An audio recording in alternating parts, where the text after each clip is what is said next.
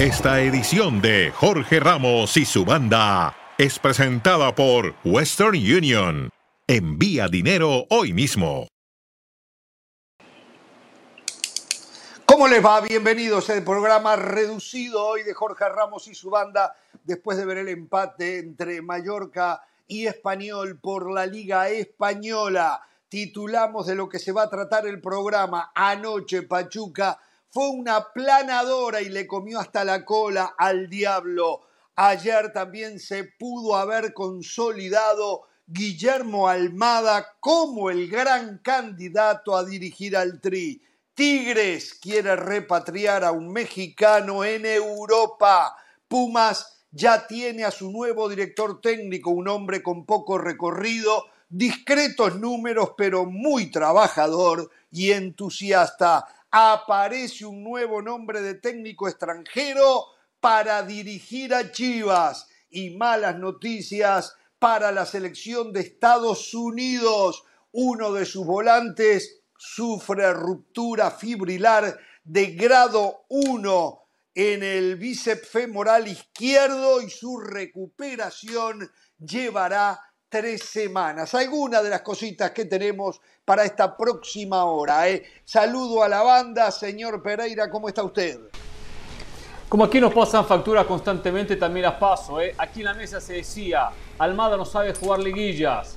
No sabe jugar liguillas. Ese tipo se el ¿eh? ya no habla más. José del Valle lo dijo en su momento cuando partía las finales, ¿vio? Ahora claro, ahora cambia el libreto. Ah. Pero así hablaba ah, bueno, Si hubiese ah, cambiado, porque iba a decir que cambió, iba a decir que cambió, no al modo cambió Almada. Si hubiese cambiado ayer, cuando ganaba 1 a 0, se tiraba atrás, siguió atacando. Por eso marcó 5. Mm. Bueno, pero eso de los cambios yo en Del Valle estoy acostumbrado. Si, no miremos a Ancelotti, ¿no? si no pasa factura del Barcelona, le pasa factura de Pachuca. Eso es así. Así, es así, ¿eh? Eso es así. Esto es así, no hay vuelta.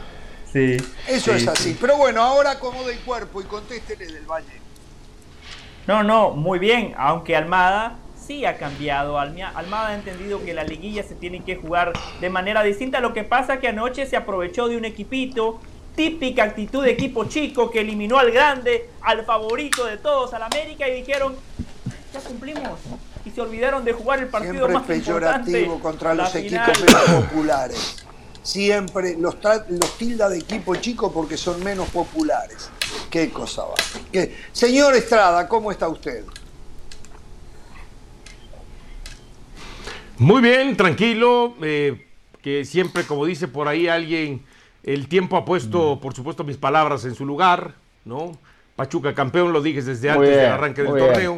Pachuca, yo declararía hoy ya prueba, eh. cuatro, días de festejos, cuatro días de festejos, viernes, sábado, domingo y lunes. Sí, ¿eh? Acuérdense que yo mando las pruebas, ¿eh? Y, el señor José del Valle sabe perfectamente que cuando el señor Álvaro Morales quería que le dieran el trofeo al América y decía es que es el más candidato, entonces para ti quién es? Pachuca, Correcto. Pachuca. Solo Dionisio Pachuca, Pachuca, seguía yo eh, comentando todavía no diga que Pachuca es campeón porque como dicen acá, ¿no? Oh, los partidos se tienen que jugar, oh, en el fútbol puede pasar cualquier cosa. Ah, no, eso también, sí. Esos comentarios que no, no, ya, ya se hay que jugarlos. comentarios y lo repiten cada No, y yo ayer puse un tweet y yo, ah, yo, yo, me puse un tweet, yo, yo ayer puse un tweet justamente en eso, diciendo, no me vengan no me vengan con el cuento que faltan 90 minutos, que esto no está liquidado y ese tipo de cosas que lo dejó medio entrever un poco Almada, en el discurso después de la conferencia de prensa. Hay que ir a jugar el partido de vuelta.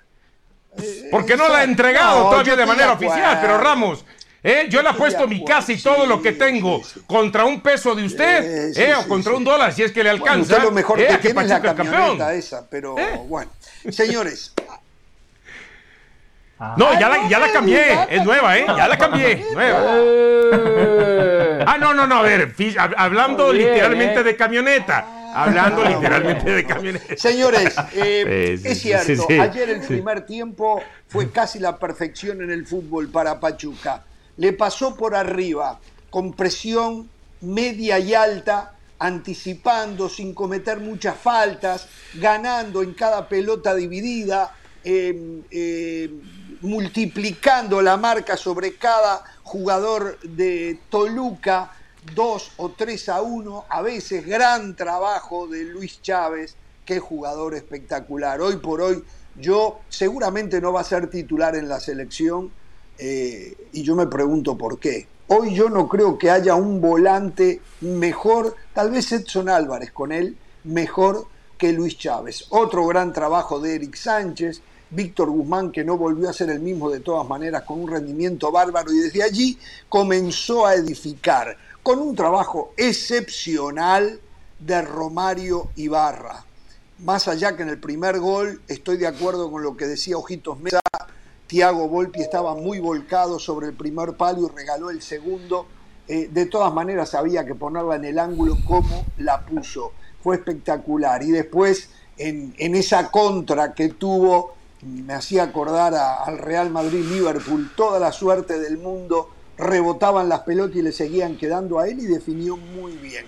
En fin, después podemos entrar en más detalles, pero, pero, en esa presión, en ese anticipo, en esa turbina que fue eh, Romario Ibarra, allí, allí solamente le alcanzaba ya para liquidar la serie.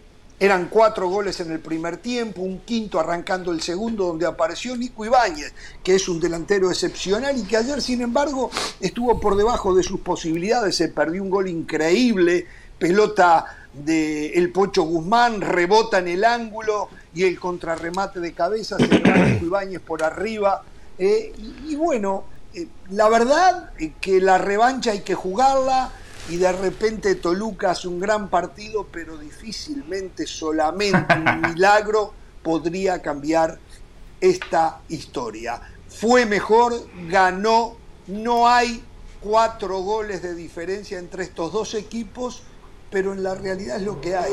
Y con esos cuatro goles no veo cómo Toluca puede descontar los cuatro goles sin exponerse a que Pachuca lo vuelva a facturar. Lo escucho, Pereira. Nunca había visto un equipo que en 45 minutos liquidara, liquidara una final de 180 minutos, porque le liquidó en 45 minutos. Es el equipo más claro. intenso. Y bueno, Santos, acuérdese usted de Santos. Es, sí. es el equipo más... Y Volpi como arquero. Aquel Santo 5 Querétaro 0. pero él no la vio. Y Pereira dijo nunca había visto. Él no la vio esa final. no la vio, exacto, no la vio. Tiene razón, ah, bueno, sí, sí. no, es que, bueno, es que yo supongo que como viene a, defender aquí a Bucetich, Bucetich dirigió aquella final. No me acuerdo. El primer tiempo, ¿cómo había terminado? Ah, no, porque dijo. No, como 3-0, creo. Ah, no, pues yo dije dijo que 3-0. No escuchan bien estos minutos. Eso. Correcto. La definió en 45 minutos. Cuando termina 4-0 ya está la final decidida. Por más que después llega el quinto y el descuento. a ver. Se queja del varito y es igual que el varito. Ve por no, se fue, eso fue lo que dije. Sin duda, es el equipo más intenso de la Liga MX. A ver, intensidad, ¿qué es? Todos corren, todos presionan, todos muerden, todos tienen un compromiso colectivo, pero a su vez tiene una actitud ofensiva de todos ir al frente puede atacar con 5 o con 6 jugadores con una facilidad estupenda y tiene jugadores para atacar. Porque aparece Romario, porque aparece eh, eh, Sánchez, porque aparece Aguirre, porque tiene, por supuesto, a, goleadores, eh, como el caso de Ibáñez. La verdad que ha hecho un trabajo formidable. Y después se da lo siguiente, fíjense, primer gol, tiro de esquina, Toluca 6 jugadores en el área, lógico, va a atacar cuando agarra la pelota Ustadi están todos ahí como mareados, no, no corren hacia atrás, no se posicionan. Entiendo que uno vaya a intentar interceptar al propio Ibáñez. No, seis en el área. Claro, después hay que retroceder 60, 70 metros. Y con este equipo de Pachuca tan frontal, le hace el 1 a 0. Independientemente que, verdad, lo que dice Ramos, el gol de, de Romario Ibarra, un golazo. Fíjense, anoté aquí, en el gol de. Eh, el gol 3 a 0, también el gol de Romario Barra, que verdad, el pase para Paulino y le rebota, le, queda, le quedó redondita. Cinco atacaban de, Pachuca, cuatro defendían de Toluca. Y, había como dos, tres corriendo de atrás, no se puede marcar de atrás. Tiro de esquina, tiro de esquina. Cinco hombres marcando solo la puerta al aire. Lo trabajó bien Almada, lo trabajó muy bien Almada. Cinco marcaban el solo la puerta al aire. Y me gustaría en un momento ver el gol eh, nuevamente. Claro, le puso la pelota abierta en el área grande, había 4 5 de Pachuca, ganó este muchacho eh, Isaís y de cabeza marcó. O sea, sacó diferencia porque lo trabaja muy bien Almada, porque supo cómo potenciar sus jugadores. Eh, si hubiese tenido, si hubiese marcado el penal, tenía alguna pequeña chance, Toluca, alguna pequeña chance de competir en la revancha, ¿eh? pero la diferencia es muy abismal, porque no solo diferencia en el resultado, diferencia en, el, lo futbolístico. ¿eh? En lo futbolístico, Almada, así tan intenso como es él, es su equipo. Por eso definió en 45 minutos, escuche bien, en 45 minutos un título de 180. Perdón, solo quiero agregar algo, ¿eh? Perdón. Santos Querétaro, el primer tiempo 3-0. Primer tiempo 4-0. También definió 45 minutos. Eh, sí, acá 3-0. Toluca, sí, ahí quedó 5-0, acá quedó 5-1. No el único jugador que era diferente era Leo Fernández. Y termina errando el penal. Penal bien ejecutado es gol.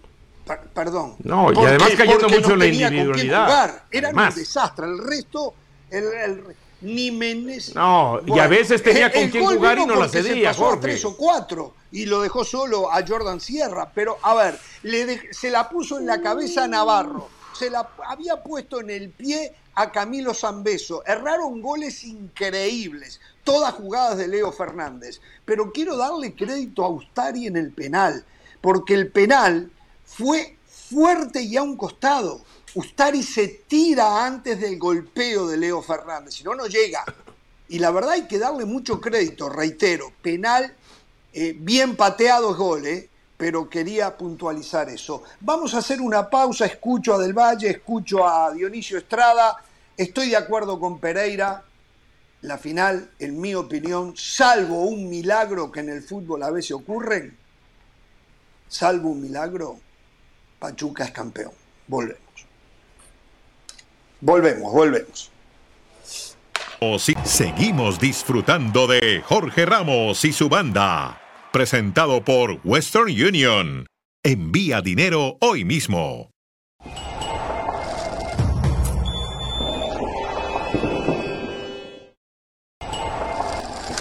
Vamos a hacerlo.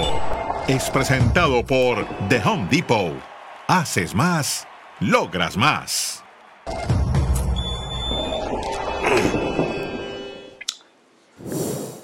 Bien, estamos en todo el tema de lo que quedó ayer después de la goliza, la goleada de Pachuca sobre Toluca por 5 a 1 previo a jugar el segundo y definitivo partido el próximo domingo en el Estadio Hidalgo.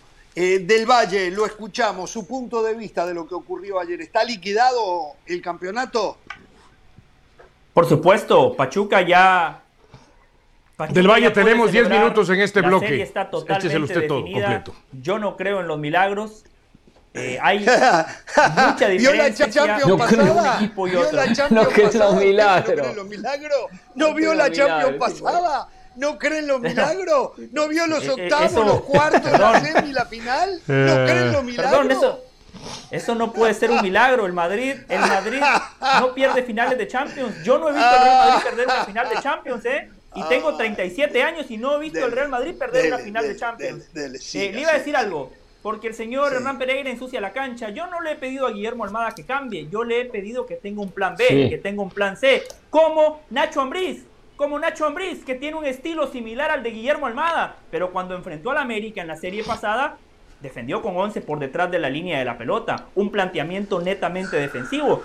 Yo no lo critico, pido que se tenga un plan B porque el rival cuenta el rival cuenta. A ver, Toluca hizo un desgaste tan grande contra el América, futbolístico, físico y mental, que se olvidó de jugar el partido más importante. Siguieron con que eliminamos a la América. ¿Qué le pasa, Pereira? y todo, y todo lo que habían hecho bien contra el América, todo no quiero interrumpirlo. La pelota parada, la pelota parada en defensa y en ataque, que lo habían trabajado muy bien contra el América, por pelota parada terminan recibiendo dos goles contra Pachuca. Pachuca que ataca muy bien, pero que la pelota parada no es su principal fuerte. Y de pelota parada Pachuca le termina marcando dos goles. Errores individuales muy puntuales. Coincido con Jorge Ramos.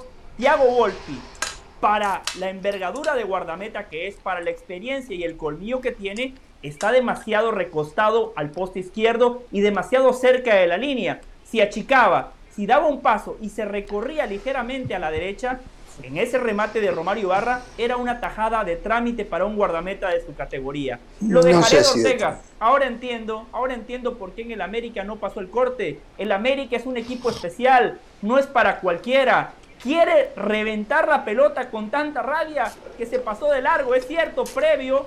Romario Barra tiene suerte, como lo describían los compañeros, el rebote le queda. Pero Jared Ah, pero ahora sí acepta que la suerte existe en el fútbol, ¿no? Ahora sí acepta. Eh, hace una semanita no. La suerte sí, los milagros Se mató. Se mató, se le fue. Se le fue la trucha. Jorge. Siga, siga, Jorge, pero yo no digo que se gana o que se pierde por suerte. Yo le digo que hay un rebote, ahí tiene suerte, pero después Jared Ortega tiene todo para despejar la pelota y no lo hace. Pachuca muy bien, intenso, dinámico, con conceptos muy claros. Lo decía Jorge y coincido, por momentos presionaba bien arriba, por momentos presionaba en la mitad de la cancha, pero siempre que tenía la pelota tenía la intención de atacar. Isaís por izquierda, Kevin Álvarez por derecha, dos mediocampistas que entienden muy bien el partido, que manejan bien los tiempos, no nada más la pelota, que saben llegar en segunda línea. A mí el partido de Nico Ibáñez no me disgustó porque me parece que hizo el trabajo sucio. En el primer tiempo él era el que terminaba confundiendo a los centrales de Toluca y los compañeros aprovechaban los espacios que Nico Ibáñez les generaba con los piques a primer poste, a segundo poste, aguantaba la pelota cuando la tenía que aguantar. Un partido redondo de Pachuca.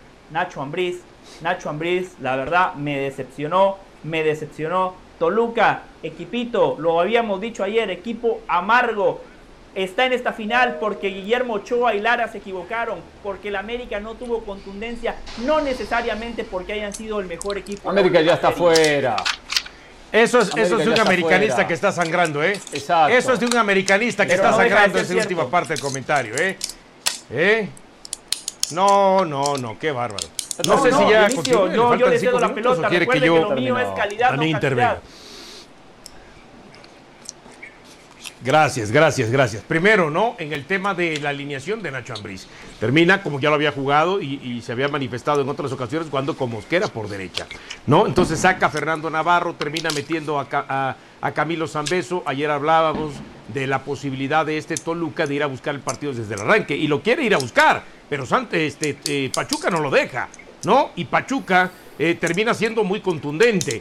Yo creo que sí las fallas que ya mencionaron Jorge, pero sobre todo, a ver, Marcel Ruiz tiene un disparo por el centro, un tira de, en una jugada prefabricada, tiro de esquina y la echa por arriba. Después viene la segunda al revés, de primero la de Camilo con el partido 2 a 0. Ahí hay jugadas. Sí. Sí. Yo, yo pensé que me había quedado la idea que había sido al revés. Lo que sea. Si es la de Camil, Sí, toda 25 por Leo Fernández. Exacto, 25, así es. Tiempo, la de Fernando Navarro. Ahí, ahí, ahí. Tú no puedes fallar. Eh, tú no puedes fallar esas. De acuerdo. Porque son las que te meten a un partido, son las que te terminan alejando. Y esa de San Beso lo terminaron alejando. Después la que tuvo Navarro, igual, muy parecido, y ya no digamos del penal. Que tuvo oportunidades claras Toluca, sí. Que le faltó contundencia, también. Que del otro lado la hubo, también. Pero ¿a qué voy? dos contenciones, como el caso de Baeza y del propio Marcel Ruiz, muy lentos en relación a lo que hacen Sánchez y lo que hacen Chávez y hasta Guzmán. Y desde ahí entonces también la dinámica le termina pasando factura al equipo de Nacho Ambriz. Decía hace un momento, no sé si fue Hernán o Jorge, que eh, Almada estudió muy bien justamente a este Toluca, ¿no? Y yo lo que digo es, Nacho Ambriz no hizo su tarea. sí. No lo estudió bien. ¿Y a qué voy? Voy a lo. A ver, ¿por qué? Y, le voy a decir por qué. Cuando al final en la conferencia de prensa dice Almada, es que esto, el resultado de hoy fue un accidente del fútbol. No, no fue un accidente. Puede ser un accidente cuando tú al mismo equipo, al mismo técnico, ¿eh? una vez le propinas lo que fue ayer, una goleada de 5 a 1. Pero ya desde el torneo anterior, en ese mismo estadio, Pachuca fue y le metió 3 a 0 a Toluca, dirigido por Almada y dirigido por Nacho Ambriz. A mitad del torneo, de este torneo, va al mismo escenario y le mete 4 a 1. Y en una final le mete 5 a 1. Estamos hablando de 12 goles es importante hasta el momento del Pachuca. En tres partidos. Mismos técnicos. Mismos técnicos. ¿A qué me refiero? Entonces quiere decir que Nacho Ambriz no estudió y no aprendió de los otros dos partidos. Por eso digo que no mm. terminó de preparar bien el encuentro. Porque un equipo que te golea tres veces consecutivas en tu cancha, ¿eh? es porque algo no estás haciendo bien. Entonces, este, al final de cuentas, yo también lo veo definido. No, ah, este fútbol. Faltan 90 minutos y todo puede pasar. No, ya no. Esto es fútbol y ese tipo de cosas. Entonces, al final, ahora, también soy de los que creo que aunque Nacho Ambriz pierda esta final, este, y después de lo que he mostrado ayer, eso tampoco significa que se baje de manera automática de la ah, Y ese es un tema que quería plantear ahora.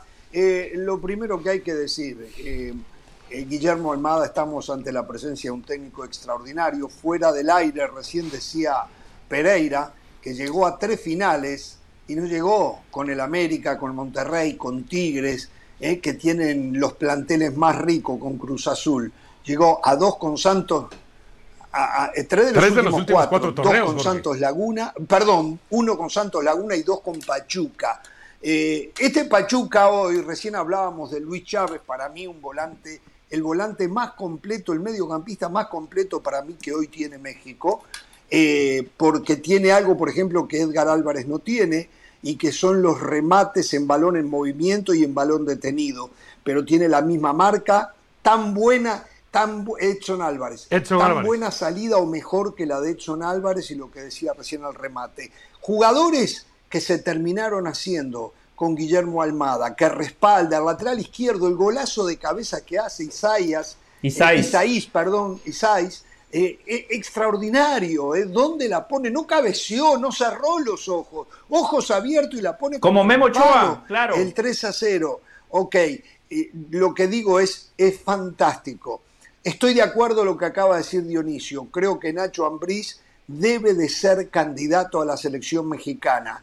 Pero lo de ayer, si todavía lo respalda simplemente consiguiendo el campeonato, no con otra goleada, eh, pero consiguiendo el campeonato, Guillermo Almada lo convierte en el primer candidato a ser técnico de la selección mexicana. Lo único, me parece a mí, que Mm, abortaría el hecho sería que Diego Alonso no siga en Uruguay y Uruguay recurra a él. De lo contrario, Guillermo Almada va a ser el técnico de la selección mexicana porque el Tata, si sea campeón del mundo, no va a seguir. No va a seguir. De acuerdo. Estamos de acuerdo. Solo hay un tema, un tema que habrá que analizarlo en su momento, por supuesto.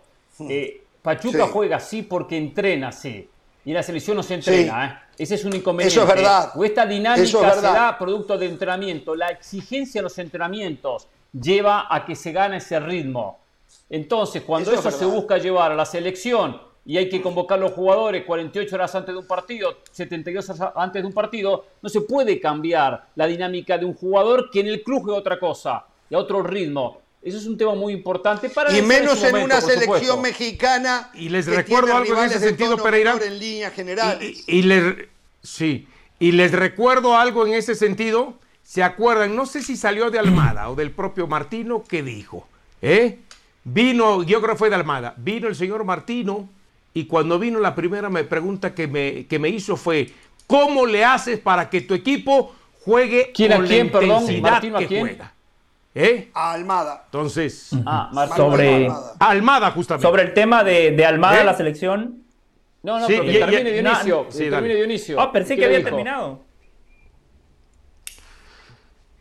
Ah, bueno. No, no, no, vamos a la pausa porque si no ya nos da Un ratito las últimas novedades. Puma tiene técnico nuevo nombre que va a generar picaria para dirigir a Chivas, ¿eh? se los prometo. Pereira se va a volver loco. Regresamos. Vamos a hacerlo. Es presentado por The Home Depot. Haces más, logras más.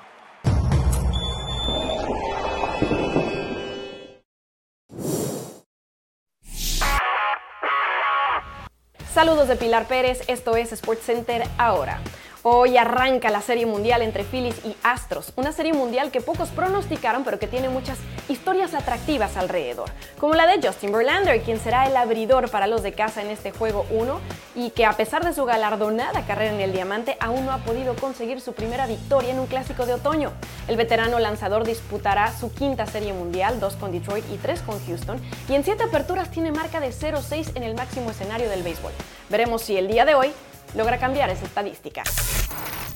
El Gran Premio de Fórmula 1 de la Ciudad de México está seguro hasta el año 2025. Así lo anunció la jefa de gobierno Claudia Sheinbaum en el marco de la carrera que se celebrará este fin de semana en el Autódromo Hermanos Rodríguez.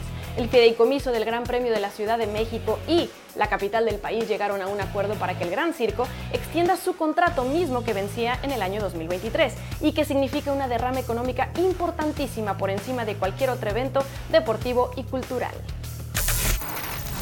CONCACAF anunció este jueves que el SoFi Stadium de Inglewood, California, fungirá como la sede para la final de la Copa Oro 2023 el 16 de julio del próximo año. Víctor Montagliani, presidente de dicha confederación y vicepresidente de la FIFA, declaró que este inmueble es un lugar de clase mundial y que Los Ángeles ha sido sede de muchos momentos icónicos de la Copa Oro, lo que lo convierte en una opción fantástica para albergar la final del torneo en el 2023. Esta será la séptima vez que la final de la Copa Oro se lleve a cabo en Los Ángeles y la primera en más de una década. No se pierde SportsCenter esta y todas las noches con mucha más información a la 1 m del Este, 10 pm del Pacífico. Esto fue SportsCenter ahora. Seguimos disfrutando de Jorge Ramos y su banda. Presentado por Western Union. Envía dinero hoy mismo.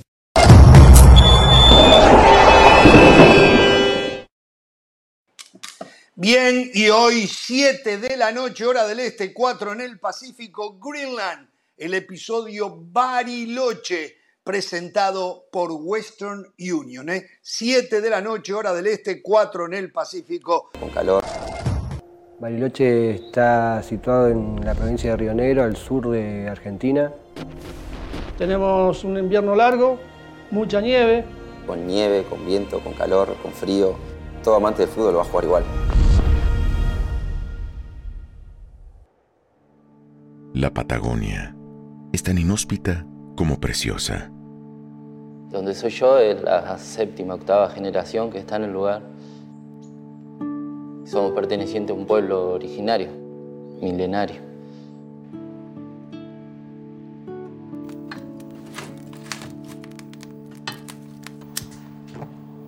Cuando me despierto a la mañana es una conexión directa, digamos, con la naturaleza mirar y ver las montañas, los árboles, que siempre estuvieron ahí, los árboles que han visto mis abuelos, mis bisabuelos. El invierno en la Patagonia es duro. Más allá del clima, el fútbol siempre está presente. Lo que tiene Bariloche es que vos tenés muchos paisajes diferentes y las canchas están ubicadas en lugares muy especiales. Tenemos la suerte en Bariloche de tener una variedad de canchas. Cancha sintético, cancha de césped natural, cancha de tierra y también tenemos cancha con nieve. Ubicada junto a la cordillera de los Andes, Bariloche recibe nevadas cerca de cinco meses al año. Por lo tanto, sus pobladores se las ingenian por competir, incluso cuando parece imposible. Ahí cuando quiera, girá y le da derecho, vamos a marcar la línea esta, ¿vale? ¿Podremos hacer el partidito? Y mirá, hemos traído la máquina, la estamos pasando porque había mucha nieve. El preparativo para que se pueda jugar una cancha de nieve siempre arranca temprano. Cada uno agarra una pala y trata de en un sector sacar la nieve para poder jugar, ¿no? El borde de la cancha se pinta de naranja. Se busca unos colores que se puedan identificar dentro de la nieve para no perderse y, la pelota tiene que ser de otro color, no blanca, para que no, no se pierda, ¿no? Es linda la previa y también es un momento divertido jugar en la nieve. Jugar en la nieve es como jugar contra el viento. Es un poco más rápido, la pelota agarra otro efecto. O por ahí querés frenar de golpe sobre la nieve o el hielo y te resbalás, como si tuviera el césped mojado. Verdadero amor por el fútbol. Un retrato de auténtica conexión con la tierra. Una cancha con nieve es hermoso. Creo que de lo más lindo que hice jugar el fútbol en la nieve. Un sitio donde el fútbol y el clima siempre se ponen de acuerdo, incluso cuando parece imposible. Seguimos disfrutando de Jorge Ramos y su banda, presentado por Western Union. Envía dinero hoy mismo.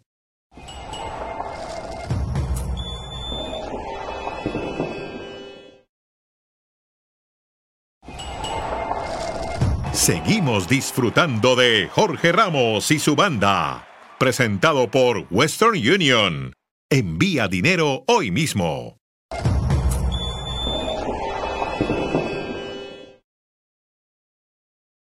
Bien, estamos de regreso. A ver, algo más para decir de lo ocurrido anoche en el Nemesio 10 y lo que podemos esperar en la revancha.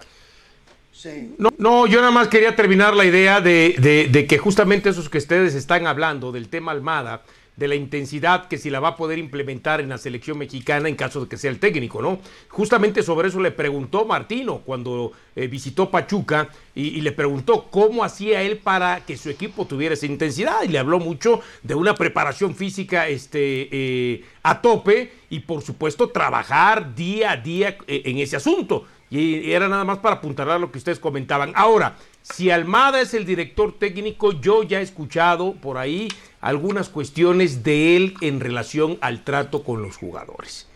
Y también hay que decirlo, es distinto un equipo que una selección.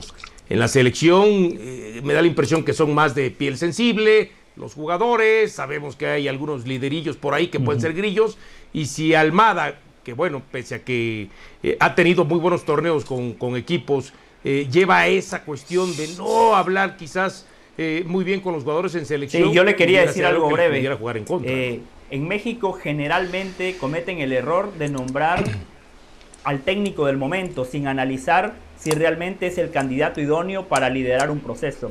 Nacho Ambriz, Guillermo Almada, me parece que deberían de ser candidatos, pero muchas veces, por ejemplo, ah, Nacho Ambriz es nuestro candidato, ah, pero se comió cinco contra Guillermo Almada, chao, Nacho Ambriz no es candidato más. Ganó Guillermo Almada, listo, le vamos a dar la selección a Guillermo Almada, como ocurrió en el 2002 porque el Vasco Aguirre había ganado el título con Pachuca. Después, la Volpe era el técnico del momento, le damos el equipo a la Volpe. Dos campeonatos de Hugo con Pumas, le damos la selección a Hugo. Ah, el Chepo de la Torre, campeón con Toluca y con Chivas, le damos la selección al Chepo. Miguel Herrera, técnico del momento, que dirige el Mundial de 2014. Aquí hay que analizar el técnico para el proceso, no necesariamente si es el técnico del momento.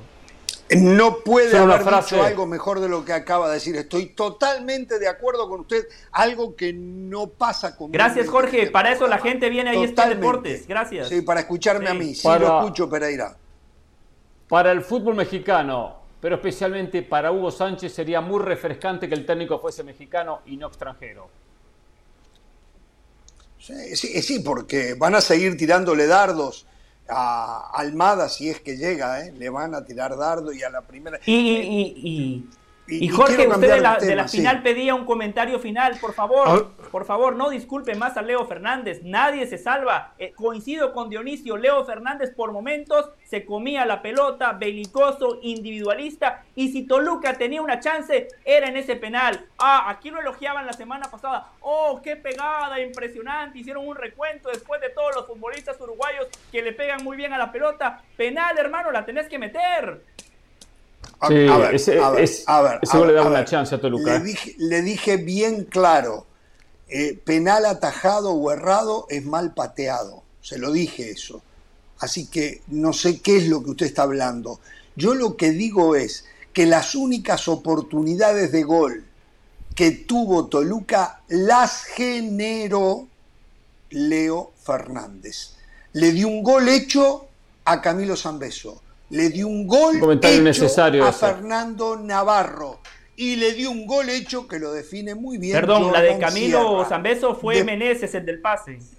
Eh, ¿Fue Meneses? Bueno, entonces me disculpo. Bueno, pero quiero decir algo de Leo Fernández. Leo Fernández tiene un serio problema. Leo Fernández no ayuda a defender. Cuando pierde la pelota su equipo, en este caso Toluca, juega con 10 Leo Fernández ni contra la América acompaña. No hace sombra, sí, pero lo hace muy mal y sin convencimiento. Contra papá se agrandaron, Hernán, por eso. Eh, eh, así que, bueno. Señores. pero ya no entendí entonces dónde estamos. Ya no entendí dónde estamos. Vamos a otros temas. Hoy hay otros temas. Venga, eh, oficializada la llegada a Pumas como director técnico de Rafael Puente del Río el ex técnico de Querétaro, el ex técnico de Lobos eh, Buap, el ex técnico de Atlas, eh, llegó a Pumas. Llegó porque el elegido era Jimmy Lozano, pero Jimmy Lozano no aceptó que le sacaran a su preparador físico, no recuerdo el nombre de él, un español. ¿eh? Miguel Mejía Barón le dijo que había un preparador físico institucional y que no lo precisaban al español, y Jimmy Lozano dijo, o vengo con mi cuerpo técnico, eh, o si no, no acepto el trabajo. Me parece muy bien por parte de Jimmy Lozano. Eh, a mí me gusta mucho cómo interpreta el fútbol Rafa Puente del Río, sin embargo, los números no lo acompañan, no le ha ido bien, pero vuelve a tener una nueva oportunidad y eso a mí para mí es refrescante. Es un riesgo enorme que se toma Pumas, ¿eh? solo el deseo de éxito para un hombre que supo ser compañero nuestro, este, que hablamos mucho de fútbol con él y por eso sabemos lo que piensa y seguramente ha tenido una evolución desde entonces hasta ahora, así, aunque eh, hay desconfianza en huestes universitarias con la llegada de Rafa Puente del Río. Tengo entendido que solo firmó por seis meses, lo cual habla un poco de esa desconfianza, si es así.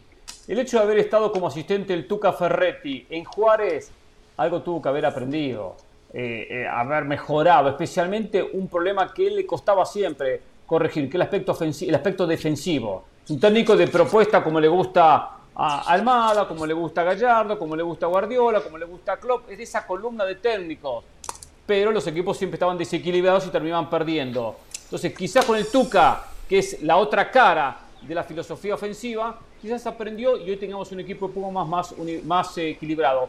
Que trabaja, trabaja y que se va a esforzar, se va a esforzar. Después habrá que ver si consigue resultados.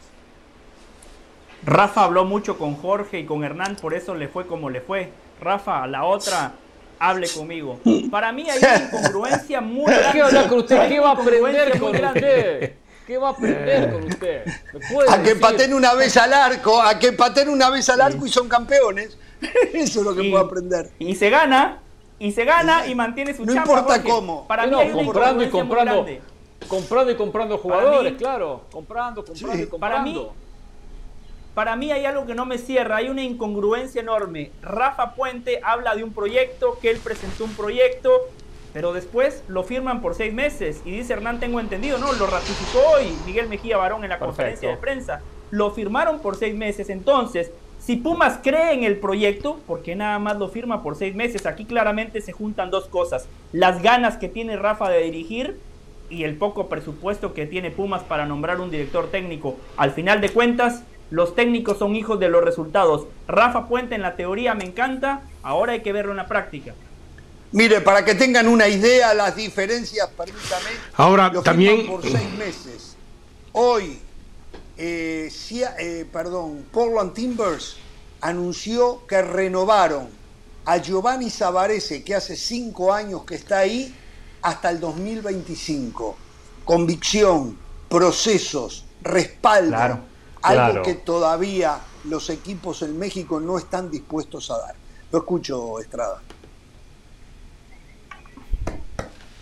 Sí, no, y el tema pasa, y también decía Miguel Mejía Barón, que este, el objetivo principal, eh, por supuesto, es evitar pagar la multa, ¿no? Quedar dentro de esos últimos tres lugares en la tabla de cociente.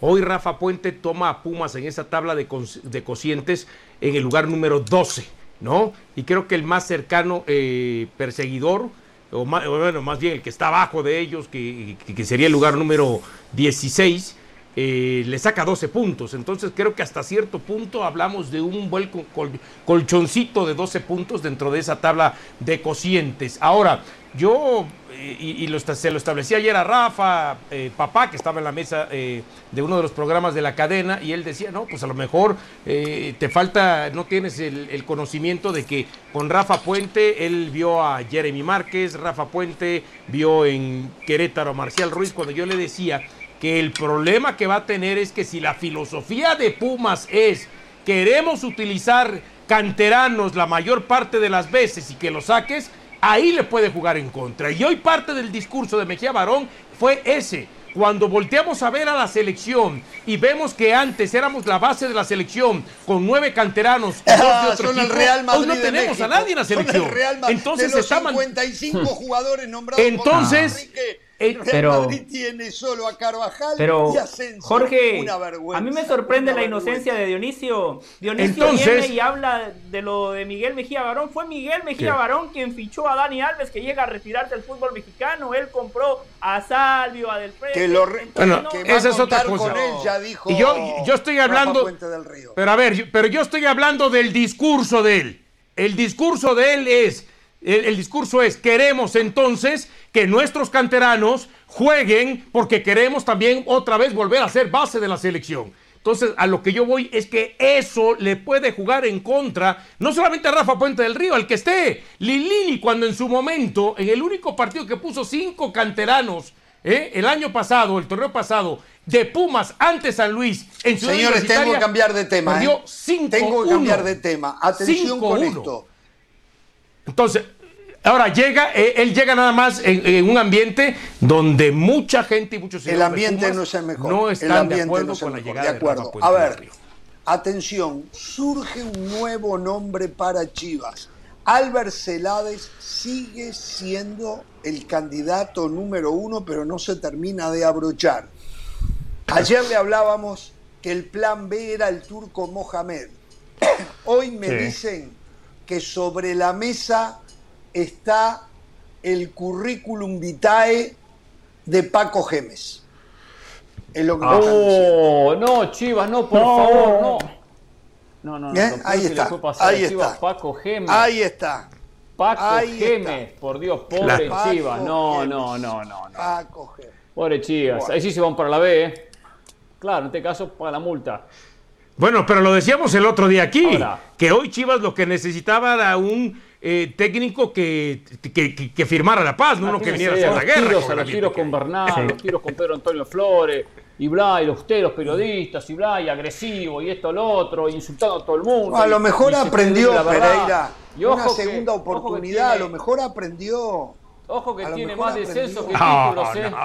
Paco Gemes tiene más descensos no, que títulos, está peor que JJ López. O sea, ojo con eso, Bueno. como 3, 4 descensos, ¿eh? Y con suerte una Ah. copa de leche que ganó, ¿eh? Menos importante que las que gané yo. Pero bueno. Señores, Chivas. eh, Pobre Chivas. atención, Pobre finales de la conferencia en la. MLS. MLS, atención a esto, el periódico de San Diego Union Tribune está informando que un billonario egipcio junto al jefe de una tribu indígena de la región del sur de California van a poner este 15 de noviembre una oferta para hacerse con una franquicia de la MLS allí en San Diego. O sea, por lo que entiendo, esta franquicia de San Diego va a competir para convertirse en la trigésima con la franquicia de la ciudad de Las Vegas. Sigue llegando plata a la liga, sigue creciendo la liga. eh, en- hacen muy poco por ayudar a las elecciones de Estados Unidos, que hay una mala noticia. Luca de la Torre eh, se desgarró, tiene para tres semanas.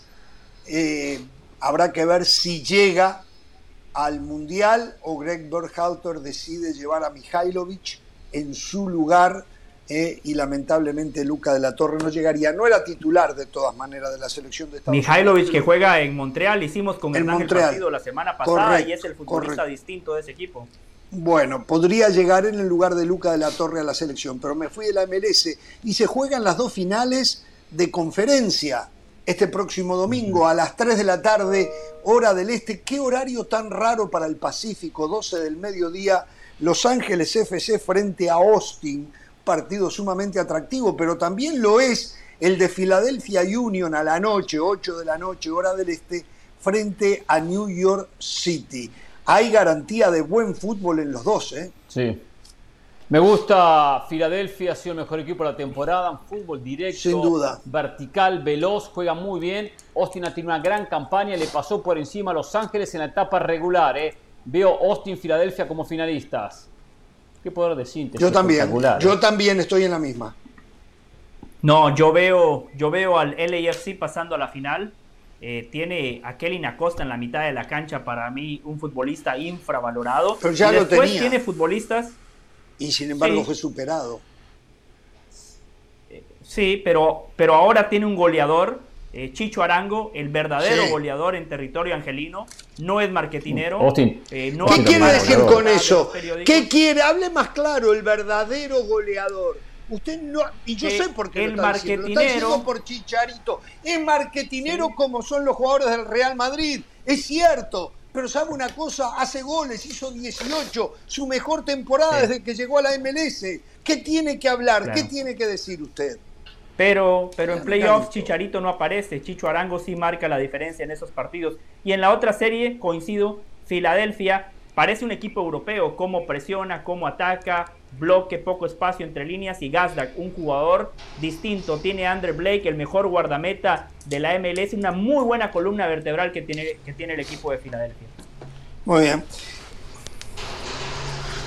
Yo poder decirte, sí, Filadelfia. Y del otro lado. Escuchen ahora. de No, Copa no, Libertadores, no, no, Ramos, no, no, Mañana final de Copa pa- Libertadores. Escuchen lo que voy a decir y escuchen las reacciones. La reacción, una reacción. Me dicen de una fuente súper confiable, ya está hecho, solo falta la firma del contrato, ya no buscan a más nadie. Martín de Michelis es el nuevo técnico de River, ¿eh? ya está. No, no, no, Sí, no, hay, no hay que especular más. Martín de Michelis, especulo más. el nuevo técnico. No hay nada que agregar. Es buena decisión. Está bien, Mañana final de. Copa Libertadores, ¿eh? Flamengo Exacto. Atlético Paranaense. Flamengo con todas sus figuras y jugando muy bien, ¿eh? De David Eh, con Giorgio Luis, Arrascaeta a la cabeza. Gabigol, Es el- Arturo el uno, Vidal es el uno. Fernandinho y Escolari, Sí, ¿eh? sí.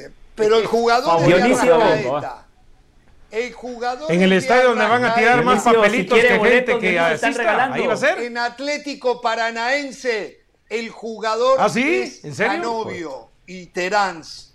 Qué casualidad, los tres son uruguayos. Tres uruguayos en la final de Copa Libertadores. Qué casualidad. Y hace, y hace algunos meses, ¿se acuerda cómo fue a apretar Ah, la afición de Flamengo a los jugadores? Y eh, eso ¿Eh? es cuestión de lamentable. Eso es un tema muy serio, lamentable lo que está pasando, lo que le están haciendo, y lo decía ayer Pereira o antes de ayer, lo que le ha pasado a los jugadores de Racing en Argentina, la violencia, la violencia y la violencia. Señores, que tengan un buen fin de semana. Los espero el lunes, ¿eh? sin excusas. Acá los quiero el lunes. ¿eh? No tengan temor de ser felices. Feliz fin de semana. Esta edición de Jorge Ramos y su banda fue presentada por Western Union. Envía dinero hoy mismo.